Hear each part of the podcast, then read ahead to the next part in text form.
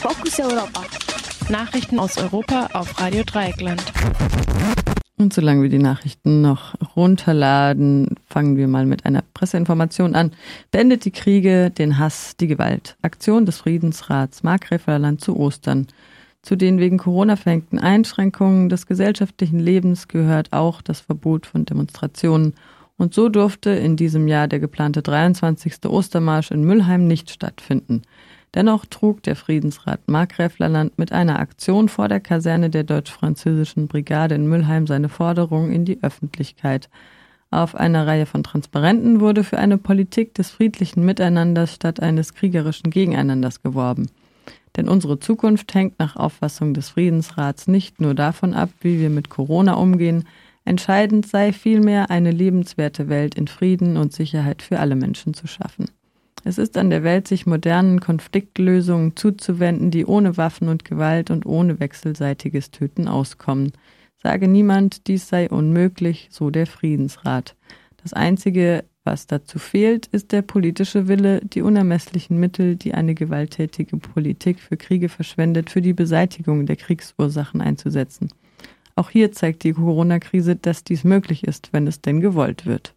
Deshalb hob der Friedensrat trotz Ostermarschverbot wegen Corona hervor, wir bleiben dabei, entschieden für Frieden und gegen rechte Hetze. Jetzt zu den Fokus Europa Nachrichten Überblick.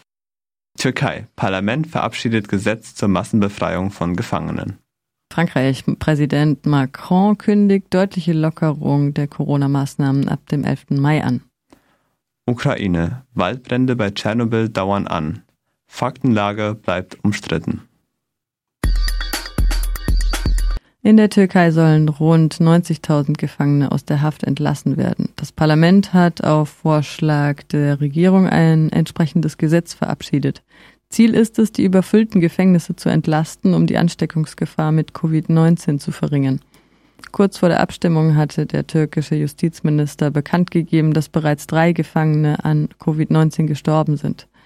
Das Gesetz sieht vor, dass ein Teil der Gefangenen vorzeitig befreit werden, während andere ihre übrigen Strafen unter Hausarrest verbringen sollen. Doch nicht alle Kategorien von Gefangenen können von dieser Maßnahme profitieren.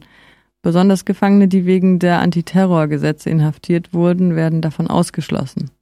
Das war auch in anderen Ländern der Fall. In der Türkei jedoch hat die Regierung die Antiterrorgesetzgebung maßgeblich missbraucht, um Journalistinnen oppositionelle, regierungskritische Gruppen und Menschenrechtsaktivistinnen anzuklagen.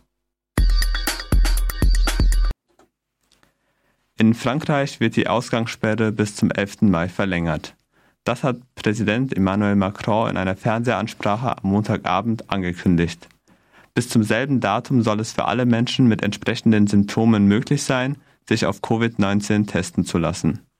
Für Menschen aus den sogenannten Risikogruppen dürfte die Ausgangssperre jedoch Medienberichten zufolge noch länger andauern. Dazu zählen alte Menschen sowie Menschen mit starken Behinderungen oder chronischen Krankheiten. Ebenfalls ab dem 11. Mai sollen die Schulen wieder öffnen und die meisten Menschen wieder arbeiten gehen. Die Gastronomie, Hotels und kulturelle Betriebe jedoch sollten weiter geschlossen bleiben. Ziel der Ausgangssperre ist es, die Übertragung des Coronavirus Covid-19 zu verlangsamen. Als Grund für ihre Verlängerung gab Macron an, Viele Krankenhäuser seien noch überlastet. In Frankreich sind insgesamt bereits mehr als 15.000 Menschen nachweislich am Covid-19 gestorben. Seit fünf Tagen jedoch sinkt die Zahl der Patientinnen, die beatmet werden müssen. Die Ausgangsbeschränkungen in Frankreich sind viel härter als etwa in den meisten deutschen Bundesländern. Menschen dürfen nur noch allein heraus und müssen vor jedem Ausgang eine Selbstauskunft mit Uhrzeit und Zweck des Ausgangs ausfüllen erlaubt es etwa zum Arzt oder zur Arbeit zu gehen, sofern es nicht im Homeoffice möglich ist oder sofern der Betrieb nicht vorsorglich schließen musste. Bewegung an der frischen Luft und Einkaufen ist nur im Umkreis von einem Kilometer rund um die Wohnung und höchstens eine Stunde lang erlaubt. Vielerorts darf Sport nur noch zu begrenzten Tageszeiten getrieben werden. In der Ukraine dauern Waldbrände rund um das havarierte Atomkraftwerk Tschernobyl bereits seit einer Woche an.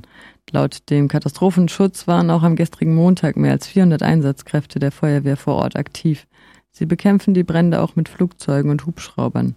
Besonders heikel sind diese Waldbrände, weil die Wälder und Böden im Sperrgebiet von Tschernobyl stark radioaktiv belastet sind. Die Brände können daher die radioaktiven Elemente wieder in die Luft freisetzen. Das ist eine Gefahr für die besiedelten Gebiete und die 100 Kilometer entfernte Hauptstadt Kiew.